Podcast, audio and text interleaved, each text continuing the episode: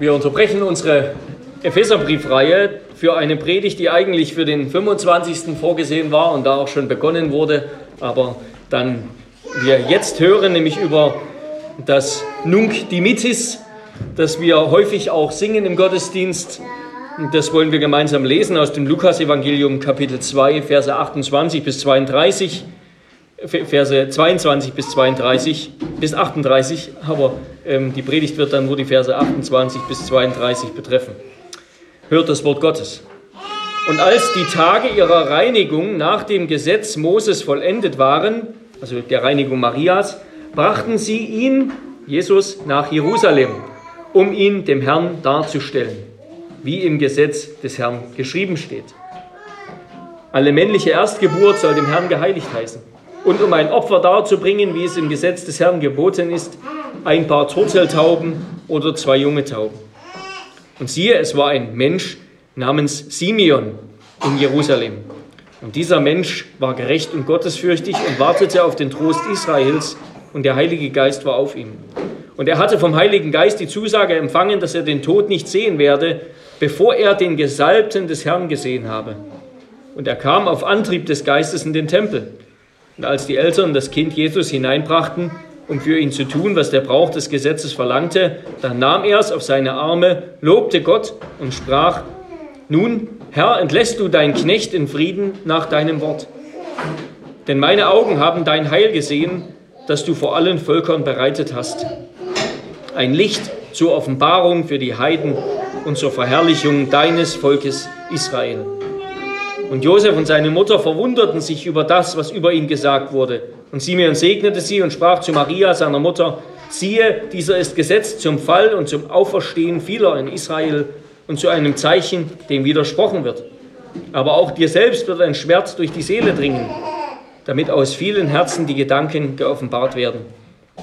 Und da war auch Hannah, eine Prophetin, die Tochter Phanuels aus dem Stamm Asser, die war hochbetagt und hatte nach ihrer Jungfrauschaft mit ihrem Mann sieben Jahre gelebt. Und sie war eine Witwe von 84 Jahren. Die wich nicht vom Tempel, sondern diente Gott mit Fasten und Beten Tag und Nacht. Auch diese trat zu derselben Stunde hinzu und pries den Herrn und redete von ihm zu allen, die auf die Erlösung warteten in Jerusalem. Wort des lebendigen Gottes. Wir nehmen Platz zur Predigt.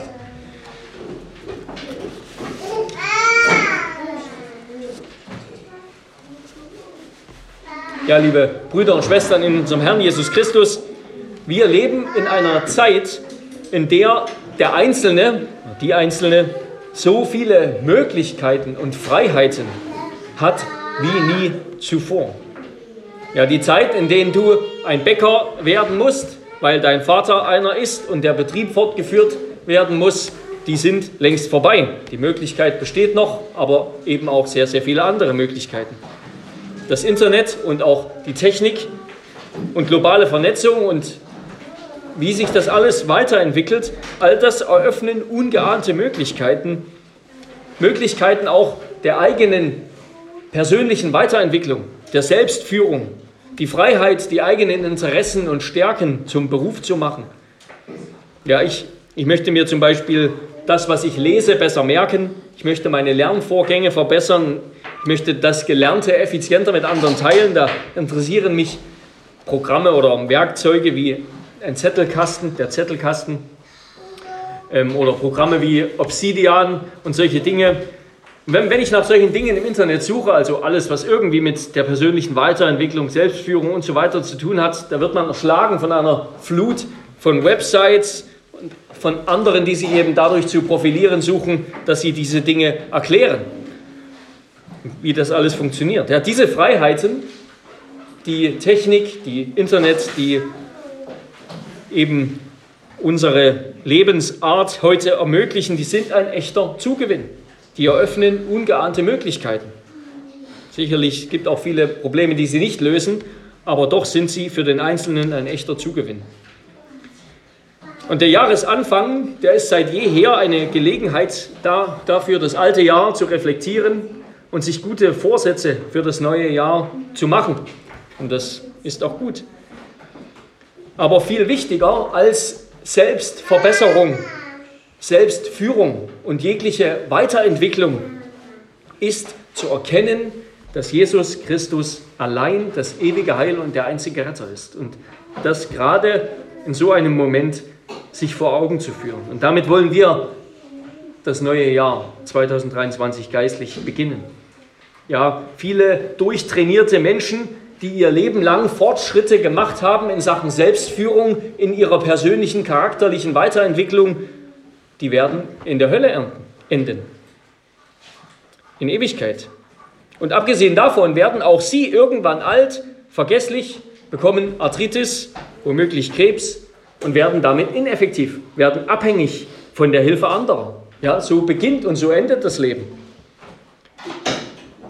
Das Leben hier auf dieser Erde. Ein Lebenskonzept, das ganz auf Selbstverschönerung, auf Selbstverbesserung, auf Selbsttraining und so weiter setzt, das kann damit nicht umgehen. Ja, muss man nur in die Welt der VIPs schauen, die nicht damit umgehen können, dass sie altern. Und so ein Lebenskonzept verachtet das Alter, verachtet auch die Kindheit, weil es nur darauf setzt, auf Leistung, auf Selbstverbesserung, Verwirklichung. Und das heißt nicht, dass Fitness, dass Selbstbeherrschung, dass Weiterbildung, dass Selbstführung, das heißt nicht, dass all das zu vernachlässigen ist. Aber es gilt doch eben das rechte Verhältnis zu wahren. Sinn und Wert und Freude unseres Lebens, die hängen eben nicht an ruheloser Selbstaufwertung, sondern sind abhängig vom Schöpfer und Erlöser. Ja, das Evangelium ist, dass Gott unser Retter ist, nicht wir selbst. Und das ist für viele Menschen heute schon an sich der Grund, das Evangelium nicht zu glauben. Ja? Das ist ein gewaltiger Dämpfer. Viele, besonders auch erfolgreiche, gebildete Menschen, die glauben an Selbstaufwertung als eine Art der Erlösung. Ja? Ich mache mich immer besser. Das ist die Art und Weise, in der ich mich erlöse. Aber Gottes Wort sagt, so liegt es nun nicht an jemandes Wollen oder Laufen, sondern an Gottes Erbarmen. Und das ist gerade auch ein Trost für kranke Menschen, für alte Menschen, für schwache Menschen. Und deshalb ist die Kirche auch ein Ort für alte Menschen, für kranke Menschen, wo sie nicht abgeschrieben oder einfach abgestellt werden oder gar ausgenutzt werden, sondern wo sie hören, dass Gott ihr Retter ist, auch wo sie nicht können, dass Gott treu ist, ihr ganzes Leben hindurch und dass er uns niemals fallen lässt. Und gerade alte Menschen haben die Möglichkeit, anderen nach der besten Weise zu dienen. Ja, wie es in einem Gedicht heißt, kannst du nicht regen mehr die Hände, kannst du sie falten ohne Ende.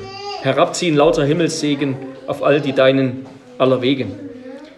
All diese Gedanken, die ich jetzt so als Einführung geäußert habe, all diese Gedanken, die finden wir auch in unserem Text heute. Und wir wollen uns diesen Text anschauen unter drei Punkten. Erstens Simeon als Vorbild für die wartende Kirche. Zweitens, Gott erfüllt sein Wort. Jesus ist Gottes Heil und Licht für alle Welt. Und drittens, darum geht hin in Frieden und Freude. Erstens also Simeon als Vorbild für die wartende Kirche. Wir befinden uns hier im Text im Lukas-Evangelium im zweiten Monat nach der Geburt Jesu. Ja. Acht Tage nach seiner Geburt wurde Jesus beschnitten als ein Nachfahre Abrahams, als ein Israelit nach dem mosaischen Gesetz. Und 40 Tage nach der Geburt ist es dann soweit, dass die Mutter von der rituellen Befleckung, ja, die sie durch die Geburt bekommen hat, dass sie davon gereinigt wird nach dem Gesetz Moses, indem sie ein Opfer im Tempel darbringt. Und außerdem wurde Jesus als erstgeborener Sohn einer Familie dem Herrn geheiligt und musste auch durch ein Opfer, durch eine Opfergabe, ein Opfergeld sozusagen ausgelöst werden, freigekauft werden. All das finden wir im Alten Testament, Levitikus 12, Exodus 13, Numeri 18. Jesus und Maria, äh, Josef und Maria, die waren also gottesfürchtige Eltern, ja? Eltern, die sich an die Bundesvorschriften des Gesetzes gehalten haben. Wir lesen hier fünfmal in diesen Versen vom Gesetz, Gesetz des Herrn oder Gesetz Moses und dass Josef und Maria das gemacht haben. Das gemacht, was das Gesetz von ihnen verlangt. Ja, und daran hat Gott gefallen. In so eine Familie hat Gott seinen Sohn hineingeboren, hineingegeben. Und das ist das, was über ihre Erziehung, es wird ja nicht viel gesagt, ja, über Jesu Kindheit. Jesu Kindheit ist etwas, was die Evangelien überspringen. Interessanterweise, nur so als Nebenbemerkung, die ganzen apokryphen Evangelien oder ganz viele von den apokryphen Evangelien, also anderen Schriften, Thomas Evangelium und so weiter, wie sie alle heißen, die, die beschäftigen sich dann ganz intensiv mit Jesu Kindheit und Jugend. Aber die biblischen Schriften überspringen das fast, ja. Ähm, und das, was über die, die Erziehung von Jesus, die Erziehung eben, die Maria und Josef Jesus angedeihen lassen haben, bekannt ist, bekannt bleiben wird, das ist ihr stiller Glaube, ihr demütiger Gehorsam gegenüber dem Gesetz Gottes, dem Willen Gottes für ihre Erziehung.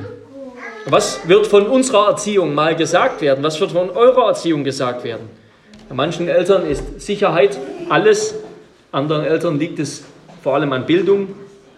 Und das alles ist natürlich gut und wichtig. Aber viel wichtiger ist ein Zuhause, in dem Kinder Gottes Wort hören, den Katechismus hören, in dem sie lernen, dass der Sonntag der Tag des Herrn ist, wo man sich mit seinem Volk versammelt, in dem sie beten lernen und die ersten Schritte des Glaubens tun. Nur so viel also zu diesem Vorbild, von diesem kleinen angedeuteten Vorbild der Erziehung Josef und Marias. Als Josef und Maria also in den Tempel kamen, um an Jesus, an dem Kind nach dem Gesetz Gottes zu handeln, die erforderlichen Opfer zu bringen, da kam jemand auf sie zu, stellte sich vor und bat darum, dass er dieses Kind, dass er ihr Kind auf seinen Arm nehmen durfte. Und das war Simeon. Auch über ihn wissen wir eigentlich so gut wie gar nichts.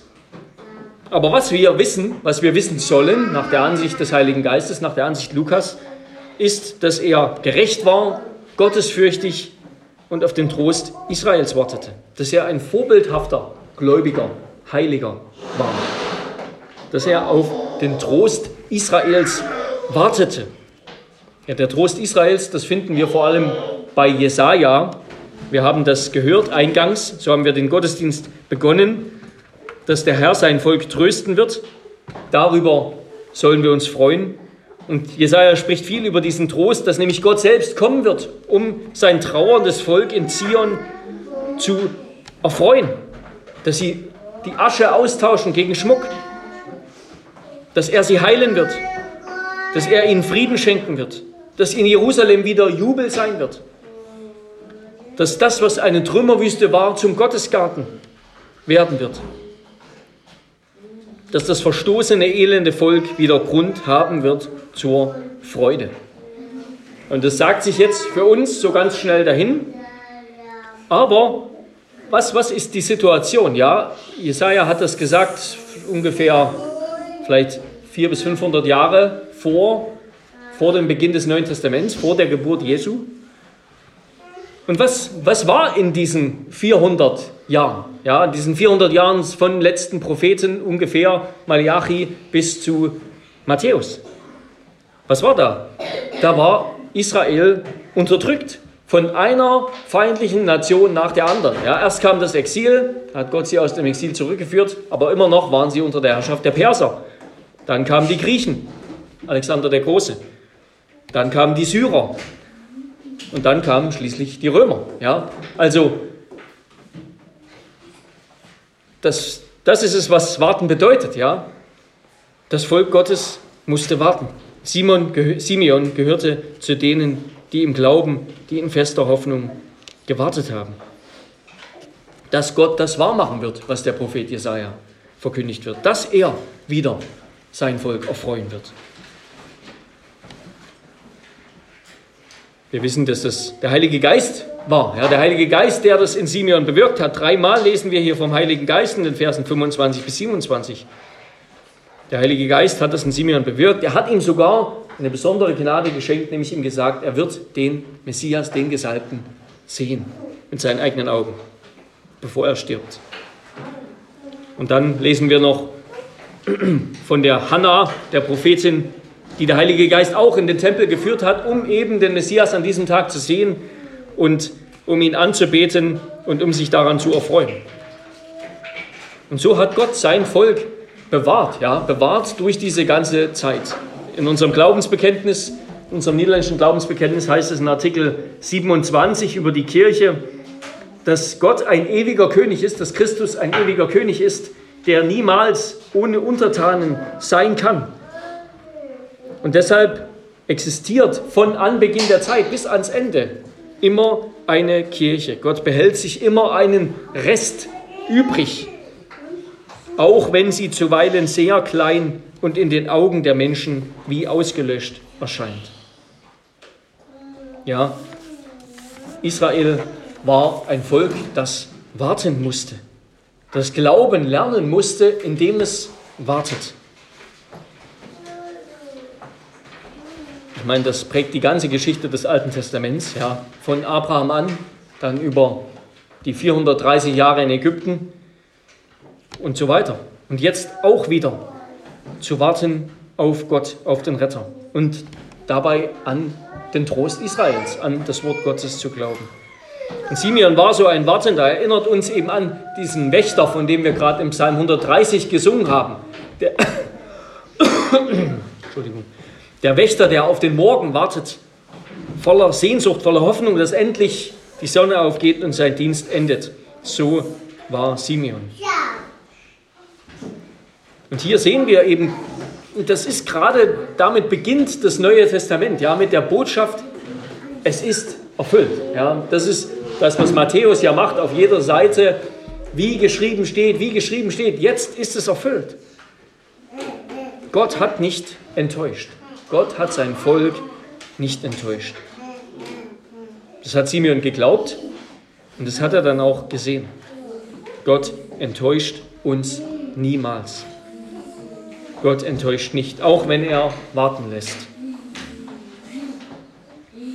Das ist gerade die Botschaft des Neuen Testaments. Ja, der Retter ist da. Gott erfüllt sein Wort. Und wir leben jetzt unter dem neuen Bund ja, als Christen, als Kirche. Das, wir, wir kennen den Messias. Wir kennen Christus aus dem Zeugnis der Apostel. Der Heilige Geist ist ausgegossen auf die Kirche. Wir haben den Geist Christi. Wir können in seiner Kraft leben, seiner Fülle. Wir haben eine viel reichere Gnade empfangen. Keine andere, aber eine reichere Gnade als das Volk Gottes unter dem Alten Testament. Aber auch wir müssen warten. Ja? Das prägt die die Existenz der Kirche. Wir leben gerade ohne, dass der Herr Jesus hier auf Erden ist oder wir in seiner Gegenwart sind. Wir müssen auf ihn warten. Die Apostel, die kannten, Sim, äh, die, die kannten Jesus noch. Simeon hat ihn gesehen, aber danach schon nicht mehr. Schon die Apostelschüler kannten ihn nicht mehr. Wir kennen ihn nur sozusagen durch das Zeugnis der Propheten und Apostel. Und deshalb nennt der Apostel Petrus Christen auch Pilger und Fremdlinge, also Wanderer, deren Heimat nicht diese Welt ist, ja, die die Wiederkunft des Herrn und das Ende aller Dinge erwarten. Also mit anderen Worten, auch wir warten noch. Christsein ist ein Leben des Wartens, des, der Sehnsucht, die noch nicht ganz gestillt ist. Aber im Unterschied zu Israel wissen wir ganz genau, worauf wir warten. Wir haben viel mehr Grund zur Hoffnung und zum Ausharren, denn wir wissen, dass er schon gekommen ist und dass er genauso wiederkommen wird. Aber eben doch können wir von Simeon das Warten lernen. Wir warten, wir leben als Christen. Wie bezeichnete sich Simeon? Er nennt sich ein Knecht, ein Sklaven sozusagen. Das bedeutet das griechische Wort Doulos, ein Knecht des Herrn, ein Diener des Herrn. Und das sind auch wir. Ja? Wir warten jetzt, wir gehören dem Herrn, um ihm zu dienen. Wir waren Sklaven der Sünde, aber daraus hat Gott uns befreit. Und jetzt sind wir Sklaven des Herrn, damit wir unsere Glieder in den Dienst seiner Gerechtigkeit stellen. Wir erwarten das himmlische Zion. Als Pilger, sagt Petrus, dürfen wir uns nicht dieser Welt anpassen. Wir gehören nicht mehr hierher. Wir dürfen uns nicht ihren Begierden hingeben. Weil Gott heilig ist, müssen wir auch heilig sein und in der Gottesfurcht leben. In dem Bewusstsein, das Warten wird ein Ende haben. Wir werden vor Gott stehen. Er wird wiederkommen, obwohl wir jetzt noch in der Fremde weilen, wie Petrus schreibt, 1. Petrus 1,17. Ja, wir, wir wissen sogar noch mehr als Simeon. Ja, Simeon hat das kleine Baby gesehen, Jesus als Kind, ohne dass er irgendetwas getan hätte. Jesus, wir wissen, dass er auferstanden ist. Ja, der Heilige Geist bezeugt uns das. Er ist auferstanden. Wir haben eine lebendige, eine unvergängliche, unverwelkliche Hoffnung, die uns niemand mehr wegnehmen kann. Wir erwarten aber nach seiner Verheißung neue Himmel und eine neue Erde, in denen Gerechtigkeit wohnt. Darum, Geliebte, weil ihr dies erwartet, so seid eifrig darum bemüht, dass ihr als unbefleckt und tadellos vor ihm erfunden werdet in Frieden. Ja, lasst uns so warten als Knechte des Herrn, uns von dieser Welt nicht beflecken, nicht das Warten aufgeben und im momentanen Leben, sondern in dem Frieden, den er uns geschenkt hat, aushalten, ausharren. Der Herr kommt wieder und darum lasst uns das bezeugen. Lasst uns das bezeugen. Jesus ist das Heil der Welt und er kommt wieder. Auch in diesem neuen Jahr lasst uns unsere Augen auf seine Wiederkunft, auf seine Zukunft richten und wachsam sein und ihn bezeugen. Und damit komme ich zum zweiten Punkt für Gott erfüllt sein Wort. Jesus ist Gottes Heil und Licht für alle Welt. Ja, der Simeon, der durfte, der war wohl wahrscheinlich schon ziemlich alt, das wird nicht gesagt, es wird aber angedeutet, dass er eben quasi so lange lebte, bis er den Messias sehen durfte. Auch die Hanna war schon alt. Und sie durften den Herrn Jesus in den Armen halten, den Messias in den Armen halten. Sie, und als er das tat, als der Simeon das tat, da wurde er vom Heiligen Geist bewegt, einen Psalm anzustimmen, ja, ein Lied anzustimmen. Es ist interessant, dass dieses Lied, dieses kurze Lied, das sogenannte Nunc Dimittis, Nunc Dimittis, ist eben aus der Vulgata, aus der lateinischen Bibel für diese Verse. Das heißt, nun lässt oder nun entlässt du deinen Knecht.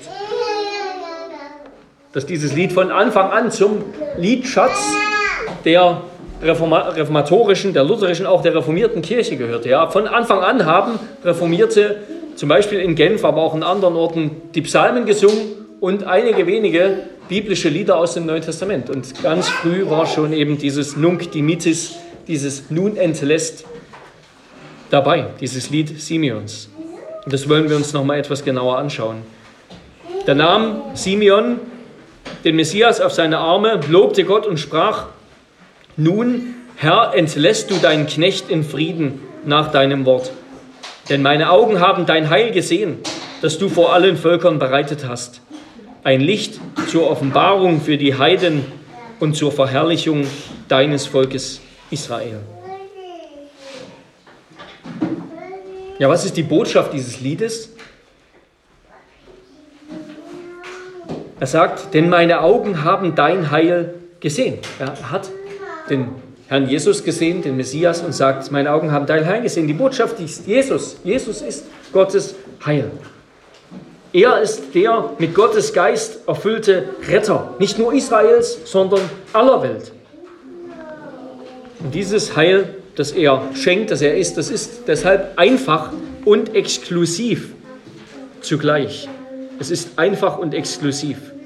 Ja, es ist einfach dieses Heil, denn es ist keine nicht in erster Linie ein Plan, das ist es sicherlich auch, es ist vor allem eine Person. Ja? Und das ist das Wunderbare, das ist so leicht, das kann jedes Baby verstehen, das können die Kinder verstehen. Ja? Auch wenn wir nicht alle möglichen theologischen Begriffe und Konzepte und Gedanken verstehen können, so könnt auch ihr Kinder verstehen, dass Jesus das Heil ist. Ja? Und dass, wenn wir gerettet werden wollen, wir an ihn glauben, wir auf ihn vertrauen. Jesus ist das Heil. Jesus ist das Heil. Und das hat Simeon im Glauben erkannt. Ist der von Gott geschickte Heiland. Mit seinem Erscheinen ist sozusagen Gott selbst gekommen. Ja? Jesus, Gott, das Heil, das wird alles zusammengebunden. Jesus kommt zur Welt und damit kommt Gott zur Welt. Damit kommt sein Heil zur Welt. Er in seiner Person ist das Heil Gottes. Wer ihn sieht, der sieht Gottes Heil. Und der, ja, der sieht, wie sich Jesajas Verheißung erfüllt. Ihr Trümmer Jerusalems, freut euch und frohlockt miteinander. Denn der Herr hat sein Volk getröstet, hat Jerusalem erlöst. Der Herr hat seinen heiligen Arm entblößt vor den Augen aller Heiden und alle Enden der Erde werden das Heil unseres Gottes sehen. Und das, das ist so wunderbar, ja, dass dieses große Werk, was der Prophet Jesaja ankündigt, Gott hat seinen Arm entblößt, ja, wo, wo wir das zum Beispiel ganz so finden, ist im Buch Exodus, wenn Gott Israel aus Ägypten befreit. Da heißt es auch immer wieder, er tut es durch seinen mächtigen Arm, durch seine erhobene Hand. Und jetzt erwarten alle, Gott macht wieder sowas, ja. Und das waren auch viele Erwartungen im Volk Israel. Jetzt kommt das Ende der Welt, jetzt bricht alles zusammen, jetzt macht Gott so richtig Feuer vom Himmel. Aber was macht er? Er lässt, er sendet seinen Sohn, ja, der Mensch wird, der ein Baby wird, in einer relativ armen Familie, ja. Wir wissen, dass, dass sie sicherlich nicht arm, aber doch auch eben nicht reich waren. Ja, wir haben gelesen, dass sie zwei Turteltauben gebracht haben. Das Gebot lautet im, bei Mose, ähm, dass eigentlich man ein Lamm bringen soll. Wenn man sich das nicht leisten kann, dann bringt man eben zwei Tauben als Opfer zur Reinigung. Das haben sie gemacht. Ja. In so eine Familie hinein kommt der Messias, wird ein Kind geboren und das ist das Heil Gottes. Das ist es. Nichts Großes, Gewaltiges, Riesiges erst einmal, sondern das, dass Gottes Sohn Mensch wird. Jesus Christus ist das Heil Gottes. Alle Gaben sollen wir allein und ganz bei Christus suchen. Alles, was Gott macht in seiner ganzen Fülle, ist in Jesus Christus. Ja? Jegliches Heil und Leben ist sozusagen eingeschlossen in seiner Person. Ja? Der Sohn Gottes, der wurde Mensch, der hat für uns alles getan, was wir nicht tun können, damit wir daran teilhaben dürfen.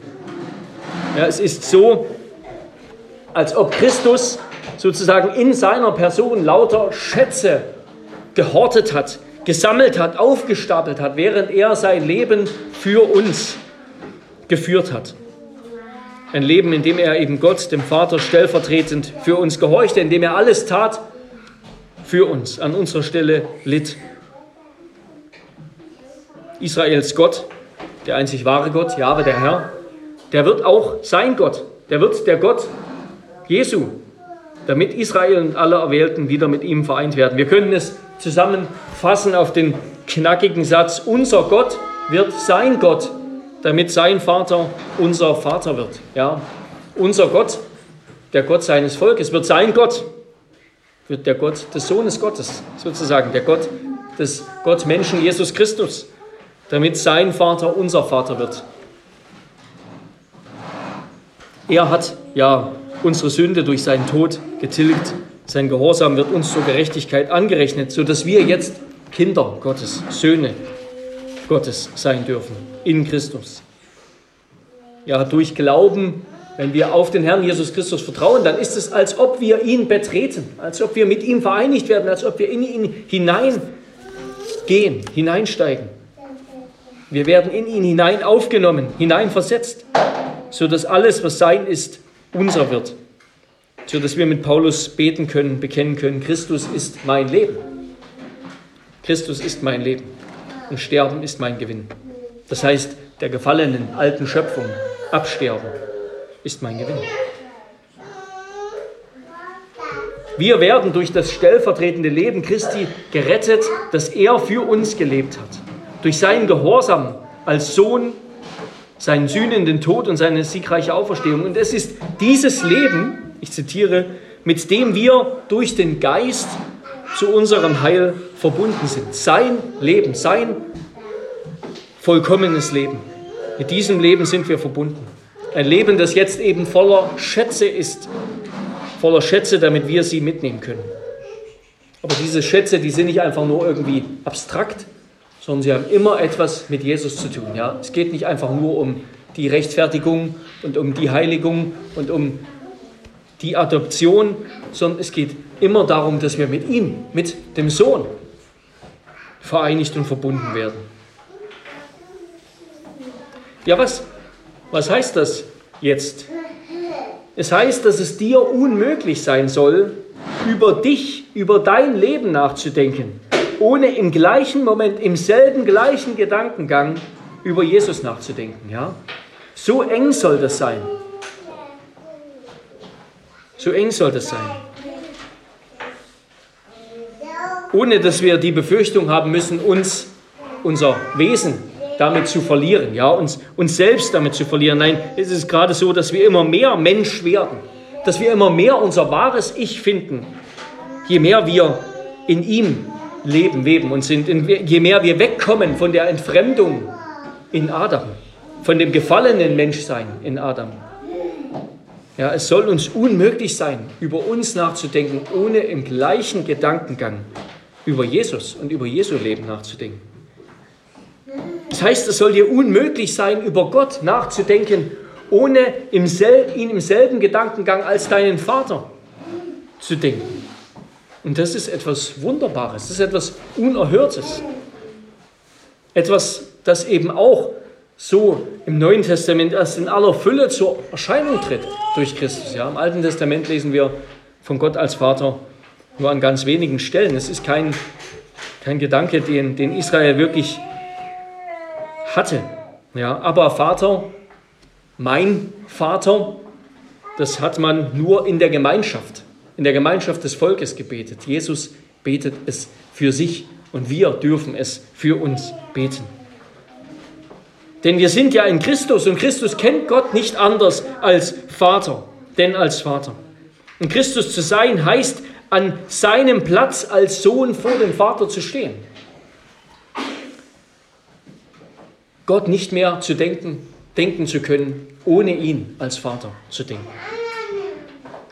Und das heißt, es soll dir unmöglich sein, über deine Heiligung nachzudenken, ohne sie im selben Gedankengang als ein Wachstum in Christus, in dem wir bereits sind, zu denken.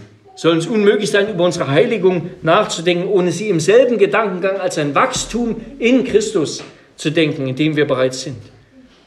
Ja, unsere Verwandlung ist der Prozess, dass wir dem Christus, dem wir bereits innewohnen, dem wir bereits gehören, mit dem wir bereits aufs engste verbunden sind.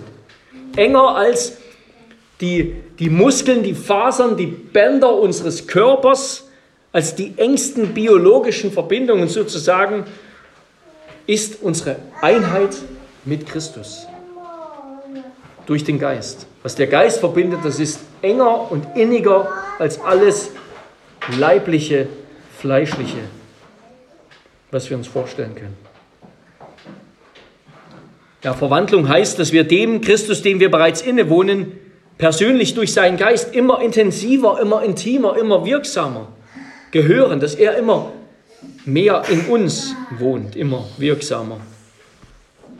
Und alle Sehnsucht nach Veränderung in unserem Leben, nach Heiligung, dann nach dem Willen Gottes, dem Gebot Gottes mehr zu entsprechen, das beginnt deshalb mit dem Blick auf Christus, ja, mit dem Blick auf Christus, mit der Freude an ihm. Deshalb ist Heiligung eben, darf kein Krampf mehr sein. Unser Leben braucht kein Krampf mehr sein. Diese ständige Last, dieses ständige an uns Scheitern muss uns doch in jedem Moment immer wieder daran erinnern, die erste Wirklichkeit unseres Lebens ist, dass wir in ihm sind. Dass wir in ihm sind, dass er unser ist, dass uns alle seine Fülle gehört. Sie ist dort aufgestapelt, abholbereit. Sie liegt dort bereit für uns. Das ist so wunderbar. Das Heil ist einfach, denn es ist Jesus. Und das kann jedes Kind verstehen. Ja, Jesus ist das Heil Gottes. Vertraue auf Jesus. Ja. Vergiss ihn nicht. Lass ihn nicht. Er ist dein Retter. Das ist das, was wir unseren Kindern sagen dürfen. Und das, was sie mit ihrem kindlichen Glauben trotzdem in aller Freude erfassen können. Aber es ist eben nur in Jesus. Jesus allein ist das Heil. Ja, und das ist exklusiv.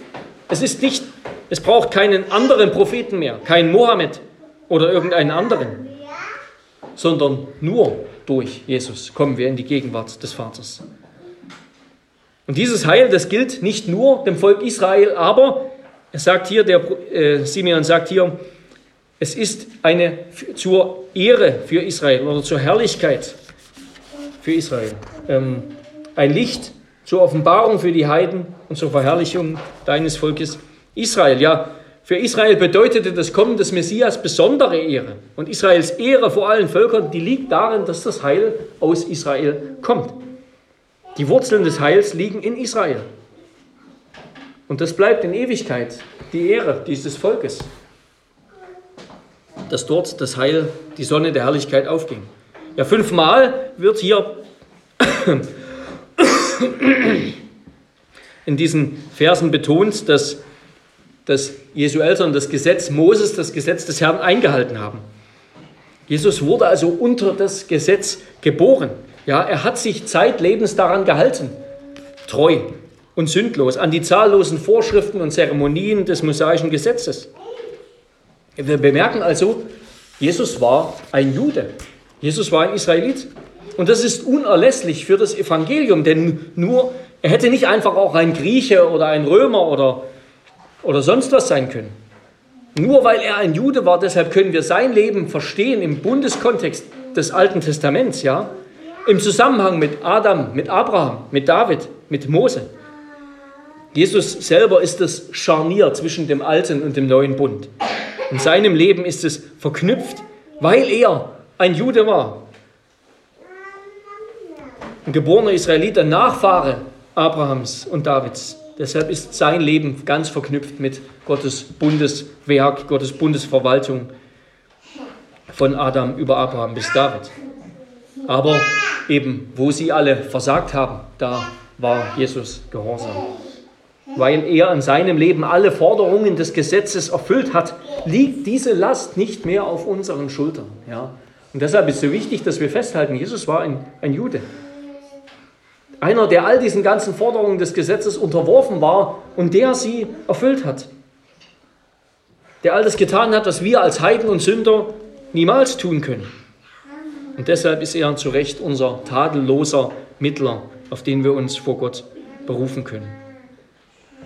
Und dieses Heil hat Gott bereitet, sagt Simeon. Er hat es bereitet, dieses Heil für alle Völker. Also wir können sozusagen sagen, Israels lange Geschichte, ja, das, ja, der erste Teil der Bibel, die ersten zwei Drittel der Bibel, die sind die Landebahn, die Landebahn für den Messias, für den Retter der Welt. Ja. Das Alte Testament ist die Landebahn für den Retter. Um zu verstehen, wer Jesus ist, brauchen wir dieses ganze Alte Testament. Das, was einmal ganz exklusiv begonnen hat bei Abraham für einen kleinen Kreis, für Abrahams Nachkommen, das hatte in Gottes Augen doch schon immer ein maximal inklusives Ziel. Ja, Abrahams Erwählung diente der Mission aller Völker. Und deshalb verbietet sich für einen Christen freilich jede Form von Antisemitismus. Ja. Jesus war und ist in Ewigkeit sozusagen ein beschnittener Jude. Umso trauriger natürlich auch, dass viele Juden heute Christus verwerfen, der doch ihre Ehre ist. Und das soll uns auch ein Gebetsanliegen sein, für das Volk Israel zu beten, dass sie ihren Retter, ihre Ehre erkennen. Und dann das vielleicht ganz Neue. Wir haben ja in den ersten zwei Kapiteln bei Lukas mehrere Lieder. Das Magnifikat von Maria, das Lied von Zachäus und jetzt hier auch dieses kurze Lied von Simeon. Das, was bei Simeon besonders betont wird, ist, dass dieses Heil, dass Jesus der Retter aller Völker ist, ja, gekommen für alle Völker, ein Licht zur Offenbarung, zur Erleuchtung der Heiden. Wie der Prophet Jesaja gesagt hat, es ist zu gering, dass du mein Knecht bist, nur für Israel, sondern ich habe dich auch zum Licht für die Heiden gesetzt, damit du mein Heil seist bis an die Enden der Erde. Ja, Christus ist Heil und Licht für alle Völker. Er ist eine Ehre für Israel und zur Offenbarung für die Heiden. Ja, das ist das Wunderbare. Wenn ihr euch was malen wollt, Kinder, wenn ihr was malen wollt, dann könntet ihr eine Sonne malen oder ihr könntet auch einen Lichtschalter malen. Ja. Jesus ist das Licht. Ja. Durch ihn können wir sehen. Ja. Wenn, wir, wenn mal dunkel ist, dann können wir immer wieder daran denken, Jesus ist das Licht. Jesus ist das Licht. Durch ihn erkennen wir, wer wir sind, wer Gott ist, der uns geschaffen hat und auch wozu wir geschaffen wurden. Dass wir für Gott da sind und dass Jesus uns rettet.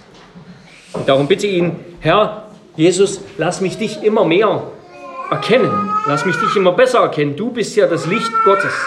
Und lass mich meinen himmlischen Vater durch dich erkennen. Und damit komme ich zum Schluss und zum dritten Punkt. Darum geht hin in Frieden und Freude.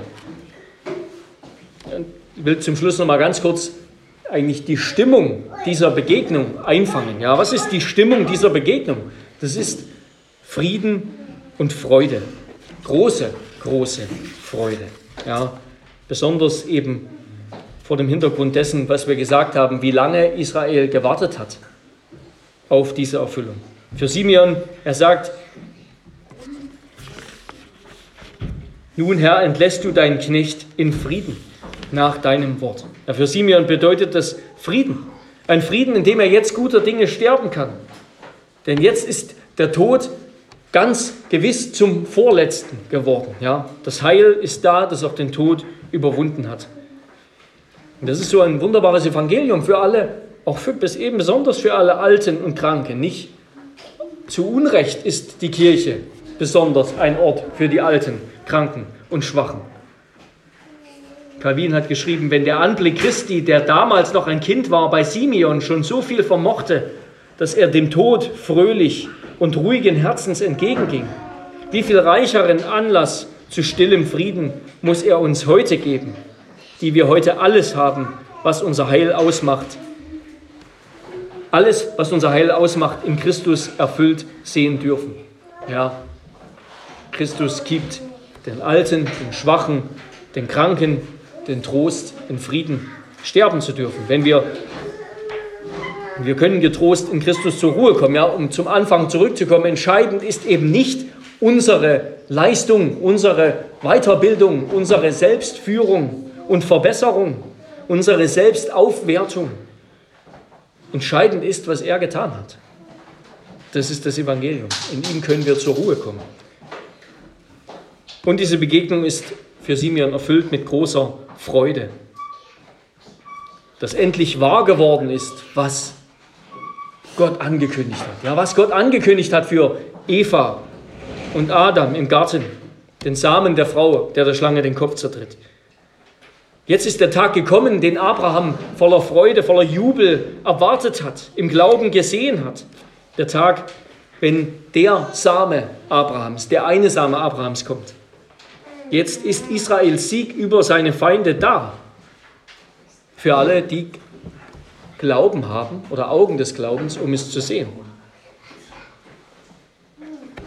Das ist also die Freude erfüllter Erwartung und es ist eben auch die Freude des Sieges, die Freude der Erhöhung, der Rechtfertigung Israels gegenüber all seinen Feinden.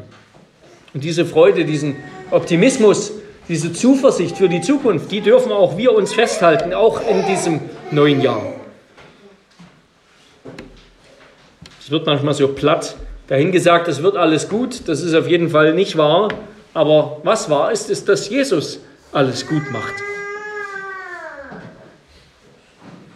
Wir haben keine, keine Zuversicht, keinen Optimismus in irgendeinem menschlich-irdischen Sinn, dass Jesus kommen wird und hier eben alles besser machen wird, alle sozialen Probleme, alle Probleme unseres Lebens, alle Probleme mit Tod und Not und Krieg in dieser Welt zu lösen.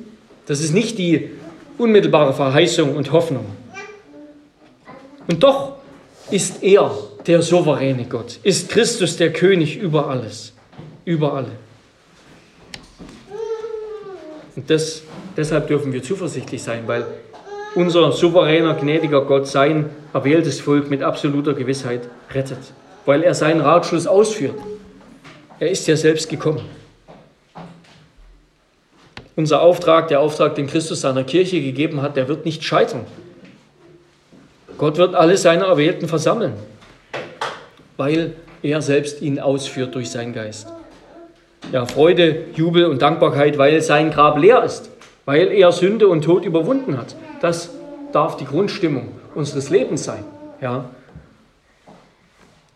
Und das geht eben nur, wenn wir uns in all der den Nichtigkeiten des Lebens, in all dem, was, was dieser Freude nicht entspricht in unserem Leben. Da gibt es so viele Dinge, die uns die Freude nehmen, die uns den Frieden rauben.